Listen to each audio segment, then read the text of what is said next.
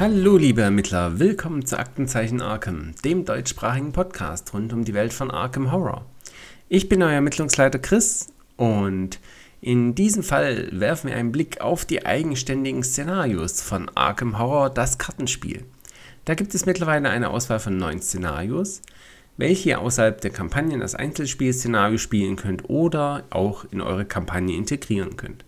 Auch wenn ich noch nicht alle Szenarien gespielt habe, verschaffen wir uns heute mal einen Überblick, was es da alles gibt und dann erzähle ich euch wenig, wie mir die verschiedenen Szenarien gefallen haben und wie ich die in eine persönliche Rangliste einordnen würde. Wie versprochen möchte ich jetzt aber zu Beginn noch einmal kurz das Thema Power Creep aufgreifen, das wir auch im letzten Fall besprochen haben. Hier habe ich Post von Michael bekommen, der noch eingeworfen hat, dass es ja noch eine Möglichkeit gibt, den Schwierigkeit zu regulieren, indem man ja eine andere Schwierigkeit wählt im Wesentlichen. Genau. Das heißt, es gibt vier Schwierigkeitsgrade im Spiel, nämlich einfach, normal, schwer und Experte. Und so hat man eben die Möglichkeit, den Schwierigkeitsgrad an seine Bedürfnisse anzupassen. Das heißt, wenn einmal eine Kampagne zu schwierig ist, dann geht man auf einen niedrigen Schwierigkeitsgrad oder eben auf einen hohen, wenn man die Herausforderung sucht. Was es im Wesentlichen macht, ist, dass ähm, naja, der Chaosbeutel wird eben entsprechend schwieriger oder einfacher, je nachdem, welchen Schwierigkeitsgrad ihr wählt. Und die Szenario-Übersichtskarte ähm, wird auch nochmal verändert. Also es gibt eine Seite für einfach und äh, normal und es gibt eine Seite für schwer und Experte. Genau, und im Wesentlichen beeinflusst naja, diese Anpassung des Schwierigkeitsgrad eure Erfolg beim Chaosbeutel. Das heißt, mit einem niedrigen Schwierigkeitsgrad braucht ihr ein weniger optimiertes Deck, um Proben auch noch bestehen zu können. Bei Experte oder Schwer, da sind dann schon ziemlich fiese äh, Chaosmarker im Chaosbeutel und da müsst ihr auch schon sehr weit dann über dem zu erreichenden Wert sein, damit ihr die Probe mit einer guten Chance besteht. Oder ihr habt eben viele Karten im Deck, die ja euch ohne einen Fertigkeitstest helfen, das Spiel weiterzuspielen. Also beispielsweise Geheimdienstbericht von den Schurken. Ja, da kriegt ihr dann zwei Hinweise, ohne einen Fertigkeitstest zu machen. Genau, also das ist auch eine sehr gute Möglichkeit, hier den Schwierigkeitsgrad selber sich anzupassen. Das hilft natürlich auch dem Spiel als Ganzen ähm, auch länger für eine breite Spielerbasis attraktiv zu bleiben. Man kann sich im Wesentlichen sein Spielerlebnis ein bisschen anpassen und ja, selbst wenn man jetzt noch nicht eine volle Kollektion hat, dann spielt man eben die späteren Kampagnen auf einem niedrigeren Schwierigkeitsgrad und kommt dann wahrscheinlich auch noch ganz gut zurecht. Hilft natürlich nichts gegen den Frostmarker oder das Tiki-Lili-Deck, aber trotzdem eine gute Mechanik, um hier dem Spieler nochmal ein bisschen was in die Hand zu geben, um sein Spielerlebnis selber einzustellen und ja, dadurch wird es dann auch nicht frustrierend. Genau, also das ist was, was ich in der letzten Episode vielleicht noch nicht erwähnt habe, vergessen hatte. Und deswegen danke Michael nochmal für deinen Einwurf und dass du dich gemeldet hat, hast. Hat mich sehr gefreut. So, und bevor es jetzt losgeht mit dem aktuellen Fall, den eigenständigen Szenarios, noch ein kurzer Blick in den Arkham Advertiser. Hier gibt es tatsächlich Neues zu entdecken. Vielen Dank auch an Hauke, der mir einige interessante, interessante Stellen markiert hat.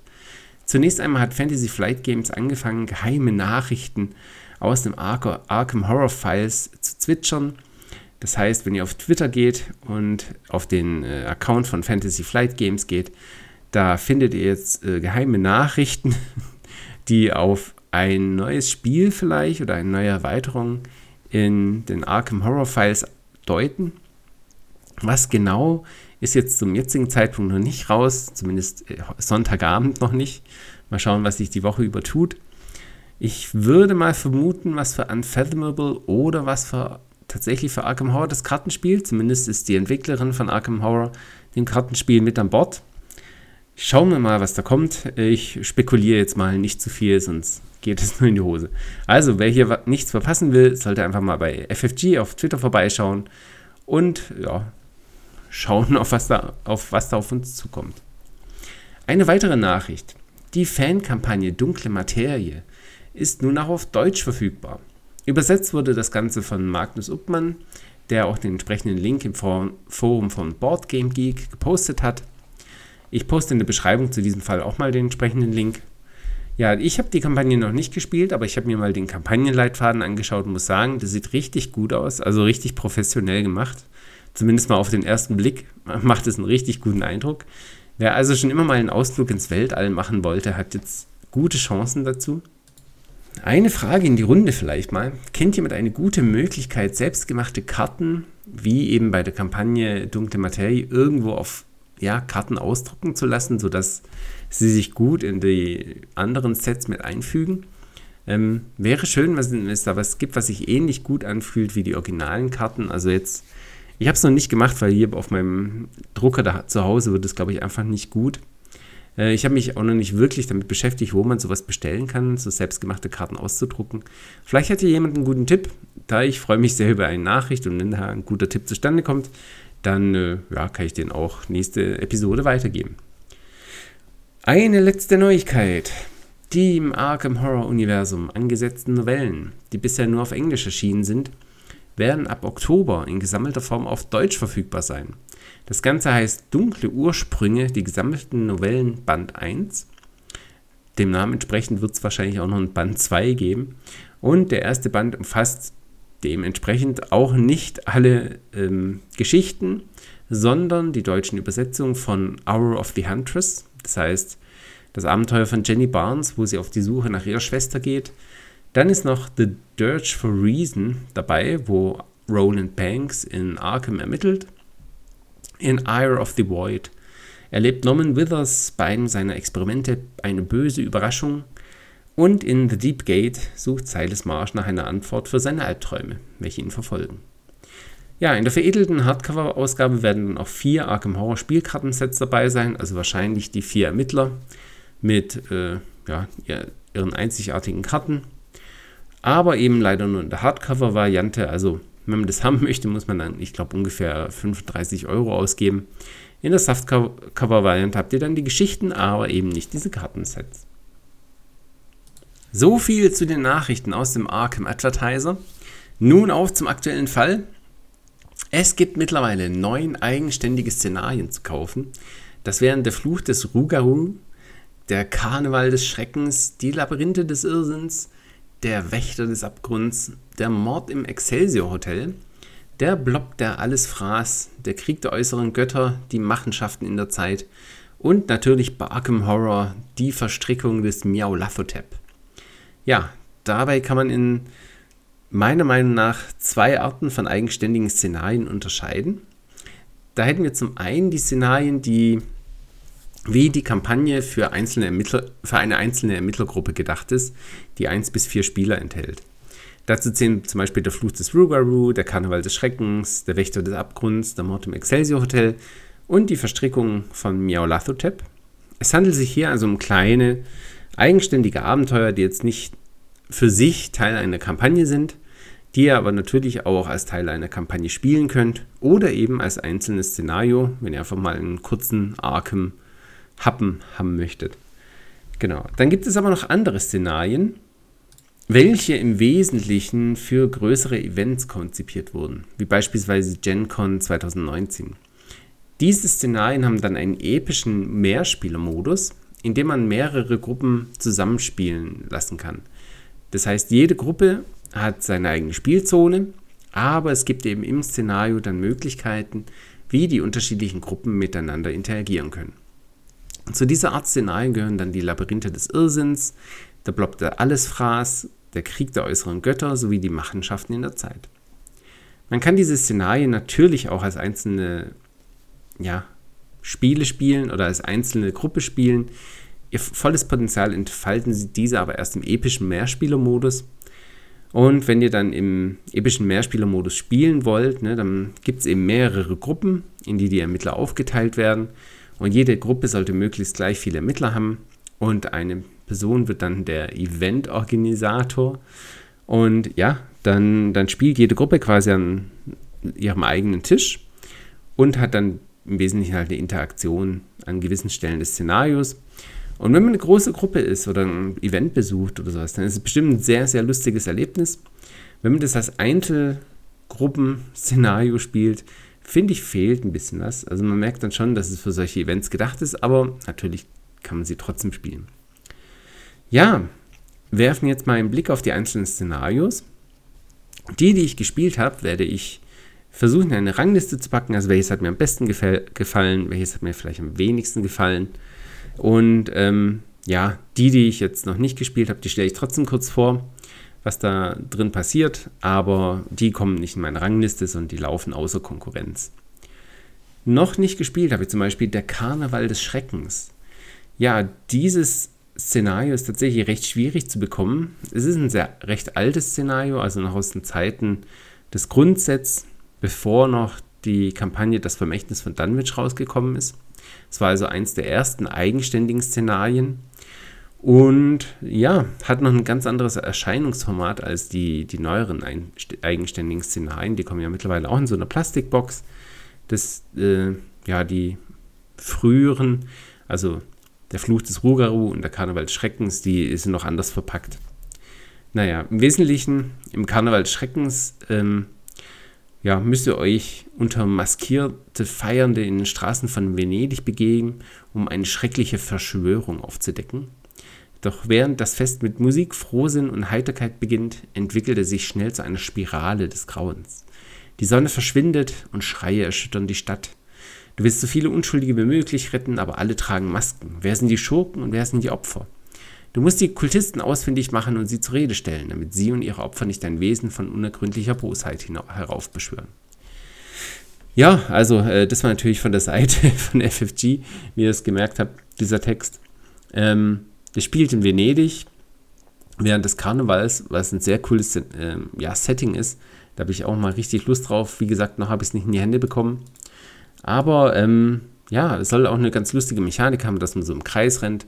Ähm, ja, aber viel mehr kann ich da jetzt gar nicht dazu sagen.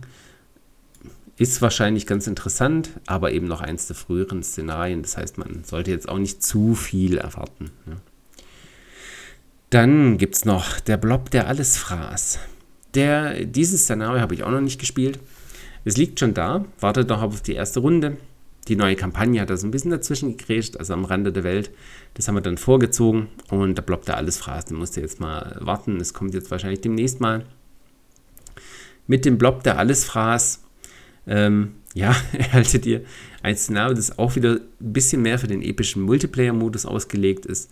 Im Wesentlichen schlägt ein Meteor Meteor äh, Meteorit in einer Stadt ein und die Stadt wird dann von einer Regierungsbehörde abgeriegelt und der Blob, der alles fraß, der frisst einfach alles und vermehrt sich und wird größer und größer. Und ihr müsst, müsst ihn dann aufhalten, um ja, im Wesentlichen die Welt zu retten, sodass der Blob, der alles fraß, nicht alles verschlingt. Also im epischen Multiplayer-Modus bestimmt ein tolles Erlebnis. Ich habe es noch nicht gespielt, deswegen erlaube ich mir jetzt kein Urteil über das Einzelgruppenerlebnis. Aber ja, genau, ich bin gespannt. Es liegt schon da. Machenschaften in der Zeit ist dann das letzte Szenario, das ich noch nicht gespielt habe, liegt auch schon da. Ist jetzt vor ein paar Tagen gekommen und wird dann auch bald gespielt. Ähm, ja, war einfach noch nicht da, aber ich bin schon gespannt drauf. Ist ja das neueste eigenständige Szenario, was rausgekommen ist. Ähm, da haben ja wahrscheinlich äh, irgendwelche fiesen Kultisten wieder äh, an der Zeit herumgespielt und es gibt dann drei verschiedene Zeitebenen, in denen ihr ermitteln könnt. Die Vergangenheit, das Heute und die Zukunft.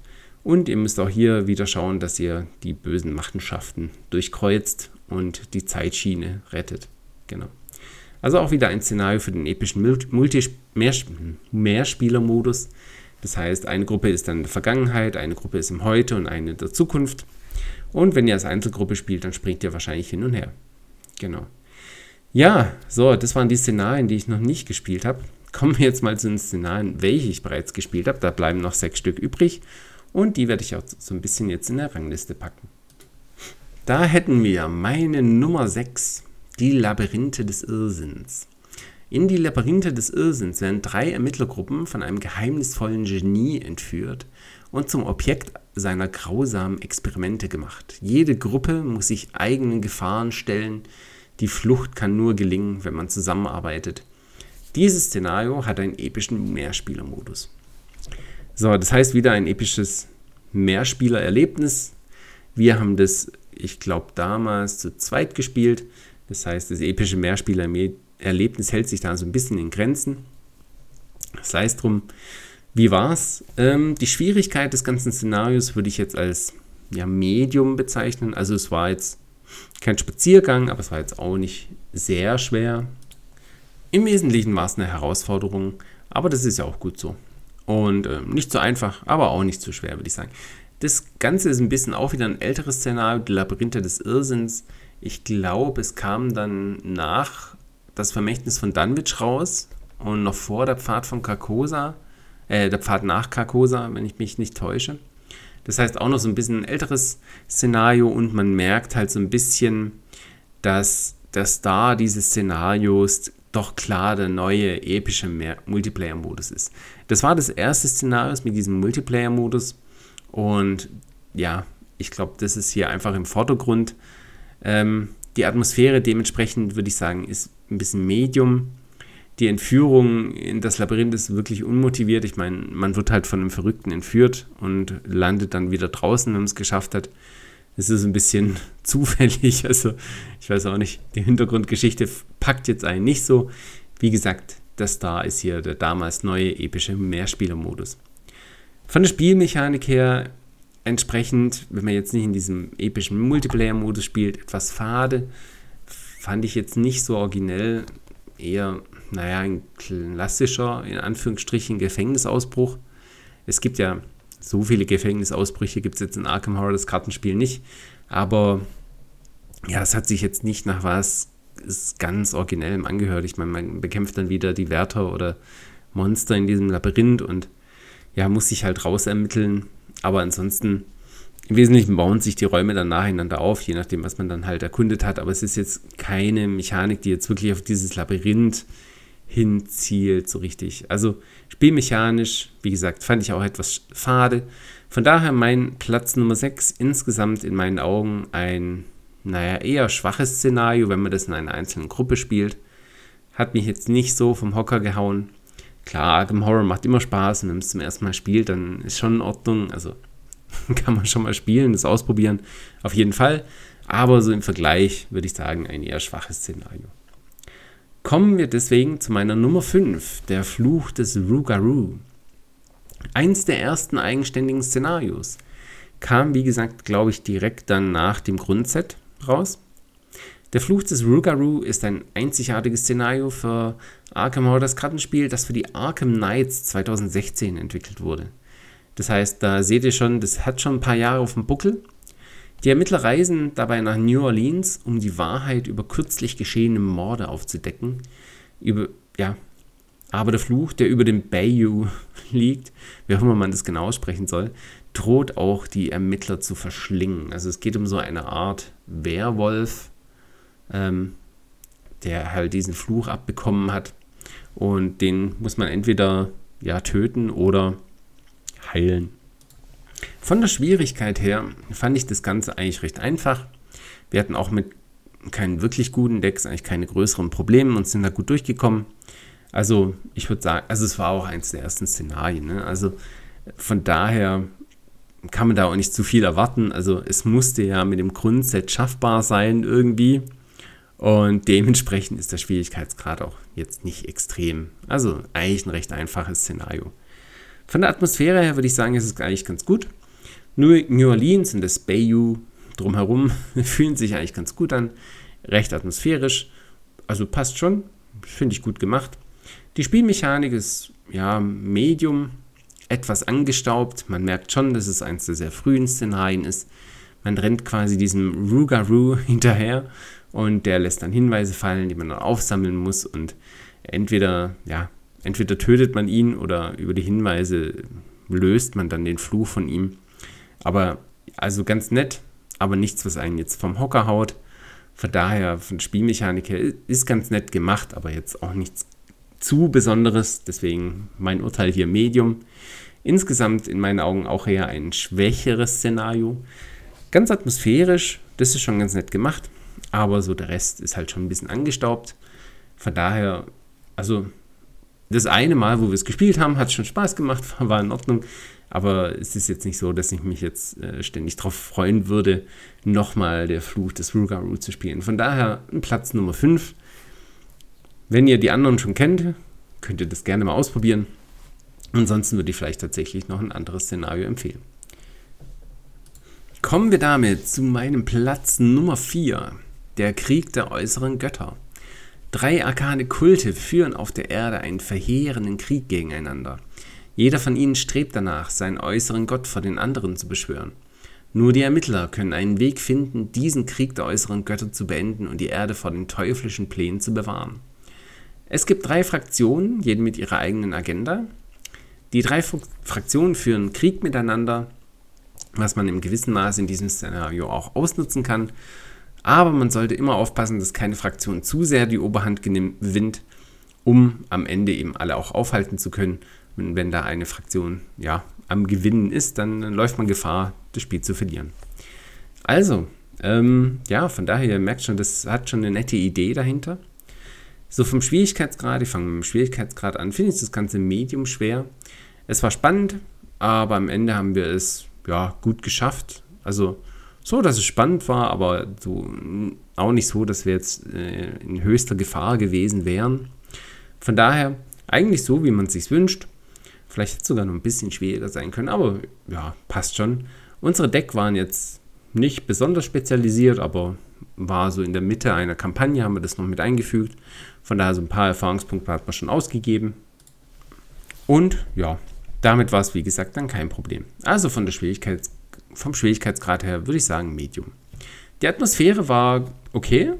Es ist ein wenig eine Weltreise an, also man hüpft von Ort zu Ort, also von Karte zu Karte, schon sehr flott über die gesamte Welt. Also es fühlt sich jetzt aber nicht so an, als ob man das wirklich machen würde. Es geht ein bisschen zu schnell, um das Spielbrett, so wie es aufgebaut ist, wirklich als Teil der Geschichte zu erleben. Also man ist quasi mit einer Bewegenaktion von Arkham um die halbe Welt gereist. Und das, ja, irgendwie geht das ein bisschen, finde ich, auf Kosten der Atmosphäre. Es fühlt sich also eher an wie so ein Spielbrett, wenn man da seine Karten ausgelegt hat und weniger wie so ein Teil der Geschichte. Von daher atmosphärisch, naja, fand ich es okay, ging so. Aber ja, was hier natürlich wieder das Highlight ist, ist ein bisschen die Spielmechanik.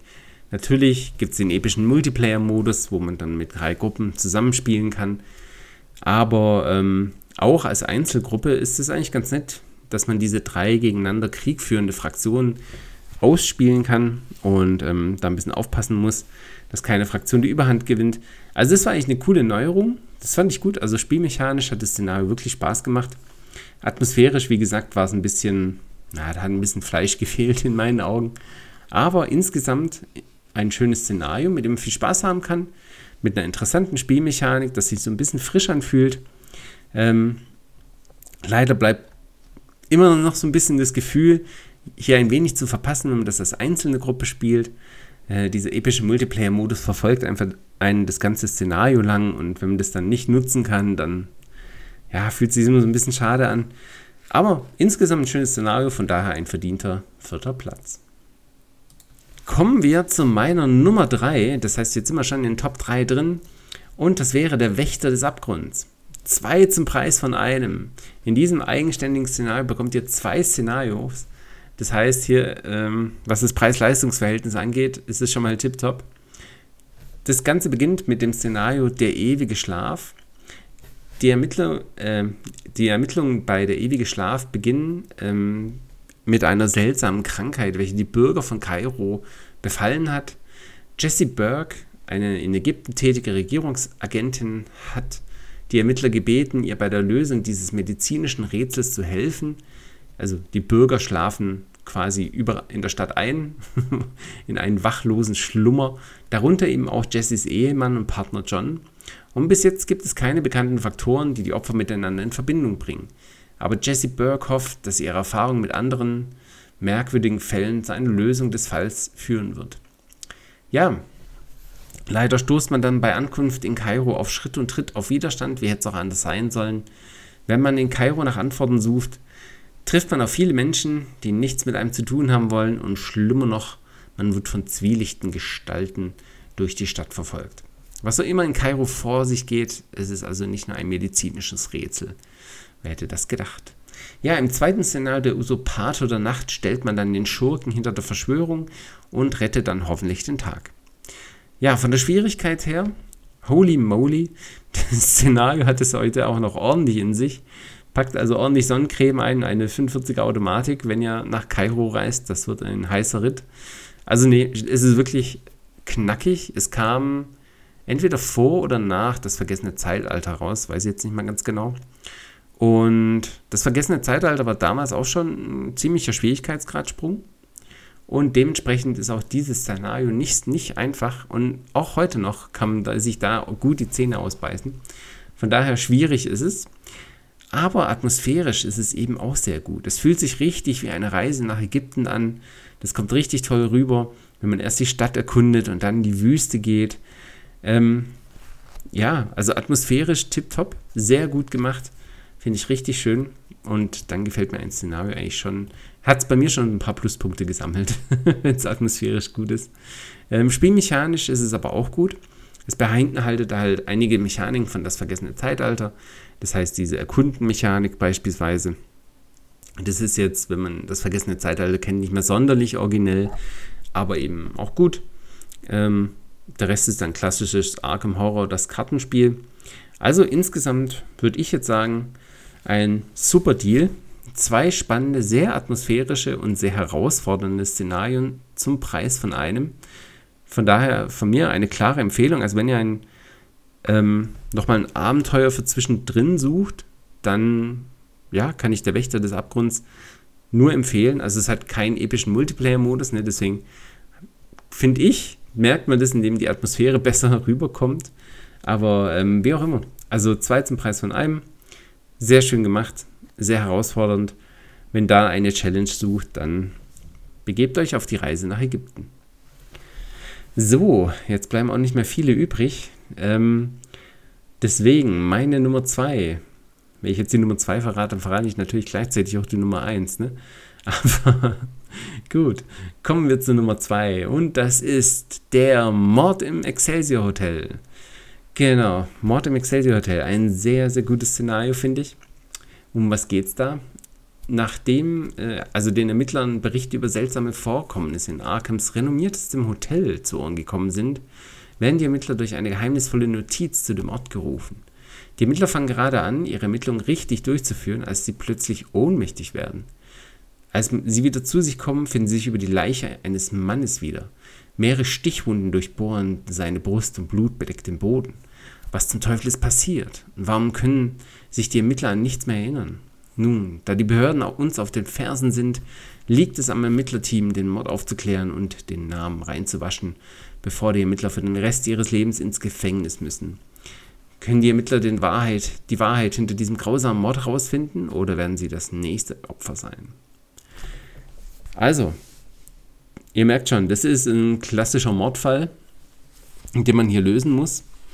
Sehr spannender Mordfall ähm, mit extrem hohem Wiederspielwert. Also das Szenario kann man wirklich öfter spielen, ohne sich da großartig zu langweilen. Es gibt nämlich unterschiedlich viele, also mehrere Hinweise, die man quasi einsammeln kann. Und je nachdem, was für eine Kombination an Hinweisen man findet, ergibt sich ein unterschiedlicher Täter, der einen Mord durchgeführt hat. Das heißt, man weiß nie wirklich, wer es jetzt war. Und ähm, dadurch bleibt es extrem spannend. Und je nachdem, wer jetzt wirklich der Täter ist, sind die auch an, an anderen Ecken des Hotels. Also ein sehr hoher Wiederspielwert. Und ja, thematisch auch super, um es in die Kampagne beispielsweise das Grundsatz mit einzufügen und ja, damit aus dieser Drei-Szenario-Kampagne eine Vier-Szenario-Kampagne wird, was auch für neue Spieler ziemlich cool ist. Ähm, die erleben dann mit diesem Szenario auch nochmal ein richtiges Highlight, ja, wo nochmal richtig gezeigt wird, was Arkham das Kartenspiel eigentlich leisten kann. Also ein tolles, tolles Szenario vom Schwierigkeitsgrad her würde ich sagen Medium. Ein Spaziergang ist diese Ermittlung nicht. Den Mordfall zu lösen ist doch ein bisschen Arbeit, aber eine angenehme Herausforderung. Also es ist nie unfair oder nie zu schwer, finde ich. Von daher so, wie es sein soll. Die Atmosphäre ist sehr gut. Also auch wenn es nur in Anführungsstriche ein Mord in Arkham ist, ist es wirklich toll gemacht. Das mit dem Hotel, mit den Orten, das kommt gut rüber.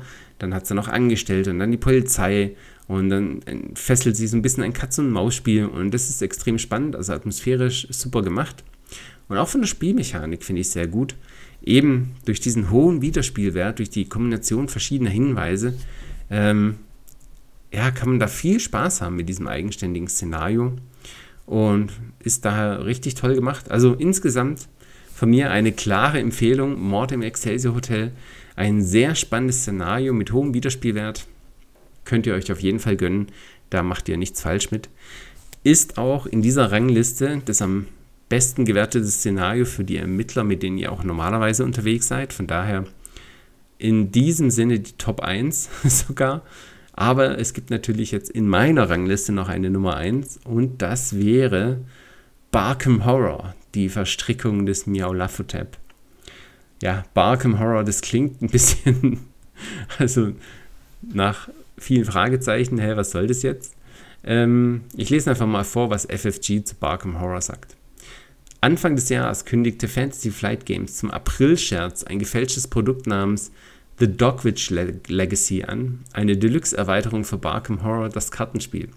Unsere Grafikdesignerin Chelsea hatte so viel Spaß daran, klassische Arkham Horror The Card Game in neue zoologische Schrecken zu verwandeln. Und wir haben uns gefreut, ähm, den Artikel mit euch allen zu teilen. Wir dachten, das wäre alles, was das Projekt ausmacht. Ein lustiger Beitrag für einen Tag. Wie falsch wir doch lagen. Die Reaktion von euch, unseren Fans, war unglaublich. Und ihr habt darum gebetet, gebeten, nein, gefordert, dass wir dieses Produkt herstellen. Und voilà, sie haben es gemacht. Und äh, ich finde es einfach nur witzig. Also man schlüpft in Barkham Horror in die Rolle eines Hundeermittlers, der die Machenschaften der Katzen in Barkham erschnüffeln muss, um Schlimmeres zu verhindern. Ähm, ein reines Einzelspielszenario, das lässt sich nicht in irgendeine Kampagne einfügen. Ähm, man baut ein Deck extra nur für dieses Szenario, aber der Aufwand lohnt sich. Also wir hatten selten so viel Spaß beim Arkham-Spielen. Also wenn man Arkham spielt, dann sucht man jetzt vielleicht auch nicht den Quatsch, sondern, naja, den Lovecraft Horror im Normalfall. Aber das war jetzt einfach eine sehr nette Abwechslung, einfach mal so irgendwie so ein Blödsinn äh, zu spielen. Also es hat richtig Spaß gemacht. Ähm, die Hundeermittler, die, also man kriegt fünf Hundeermittler dazu und die sind schon mal Weltklasse. Also quasi für jede ja, Klasse ein Hundeermittler, also für Wächter, Sucher und so weiter.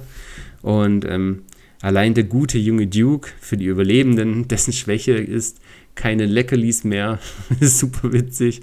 Oder Kate Winselrop, die als Deckbauvoraussetzung hat, dass äh, man Karten ins Deck bauen kann, die aussehen, als würden sie komisch riechen. Also ich finde sowas super witzig. Hat wirklich Spaß gemacht.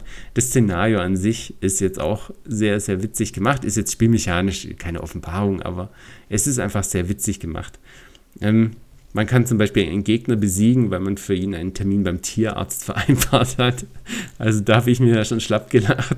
Ja, und auch aber man freut sich sogar auf das Begegnungsdeck. Also ich hätte nicht geglaubt, dass ich mich jemals mal auf das Begegnungsdeck freuen würde. Aber da gibt es tatsächlich Verratskarten wie Kratzpfötchen oder Eichhörnchen, ähm, die einen dann doch zum Lachen bringen. Also gerade die Eichhörnchen, wo man dann erstmal ja, eine Pause machen muss und Eichhörnchen jagen muss, fand ich schon sehr witzig. Also ein Riesenspaß. Und weil es so viel Spaß gemacht hat, ist es jetzt meine Nummer 1 geworden. Barkham Horror, die Verstrickung des Miaulafotep. Von der Schwierigkeit her ja, würde ich sagen, ist es eher einfach. Also wir haben jetzt nicht viel Zeit mit dem Deckbauen verbracht und haben es trotzdem geschafft. Also schwer ist dieses Szenario nicht. Atmosphärisch super gut, selten so gelacht beim Arkham-Spielen. Eine nette Abwechslung. Barkham Horror, also Barkham, die Stadt, ist auch sehr liebevoll umgesetzt und mit den ganzen Szenariokarten und halt das alles umgemünzt auf diese Hunde-Katzen-Geschichte. Von daher alle Daumen hoch. Atmosphärisch sehr cool gemacht. Und spielmechanisch würde ich das Ganze jetzt Medium einordnen. Also das Szenario hat jetzt keine außergewöhnlichen Spielmechaniken. Die sind recht Standard, würde ich sagen. Ähm, aber es ist einfach so liebevoll umgesetzt, dass, dass es halt trotzdem viel Spaß macht. Also insgesamt ein Szenario, das sich selber nicht ernst nimmt und einfach nur Spaß machen soll. Das hatte es uns auf jeden Fall. Hut ab an Fantasy Flight Games, auch mal sowas Ausgefallenes an den Start zu bringen. Und auf jeden Fall mal eine Erfahrung und wer Arkham Horror das Kartenspiel mag, der sollte auf jeden Fall sich auch mal bei Arkham Horror anschauen.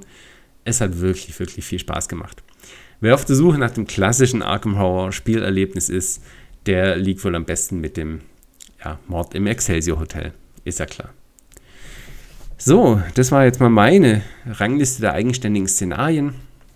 Wie gesagt, ähm, die kann man schon einteilen in Szenarien, die ja einfach ein kleines Zwischenabenteuer sind und Szenarien, die jetzt eben diesen epischen Multispieler-Modus haben. Und ich finde auch da dann wahrscheinlich erst ihr richtiges Potenzial entfallen. Das ist natürlich so ein bisschen Geschmackssache. Also ich finde, man wird halt ständig auf die Nase gestoßen, dass man eben nicht im epischen Multiplayer-Modus spielt. Und dann hat man immer das Gefühl, ein bisschen was zu verpassen. Aber der, gerade der Krieg der äußeren Götter war trotzdem ein sehr gutes Szenario. Ähm, und das kann man sich ruhig mal anschauen. Genau. Ja, das war es nun für diesen Fall. Für die eigenständigen Szenarios. Ich hab, hoffe, es hat euch gefallen. Ihr könnt mir auch gerne schreiben, ob ich mit meiner Rangliste hier falsch lag oder richtig oder wo ihr die anderen Szenarien noch mit einordnen würde. Schaut doch gerne rein auf aktenzeichen-arkham.de, da könnt ihr mir auch schreiben. Ihr könnt mir aber auch direkt schreiben auf über aktenzeichenarkham.gmail.com oder einfach über Twitter oder Facebook. Ich schaue da in unregelmäßigen Abständen mal rein. Jetzt gerade auf Facebook bin ich ähm, ja nicht zu aktiv. Ich schaue schon mal rein, antworte auf Nachrichten. Aber ja, könnt ihr mir gerne schreiben. Und ich wünsche euch weiterhin sehr schöne Ermittlungen. Ich hoffe, ihr habt den 1. Mai genossen und eine gute Zeit gehabt. Vielleicht ja mit Arkham Horror, wer weiß, wer weiß. Und ja, weiterhin gute Ermittlungen. Bis zum nächsten Mal, euer Ermittlungsleiter Chris.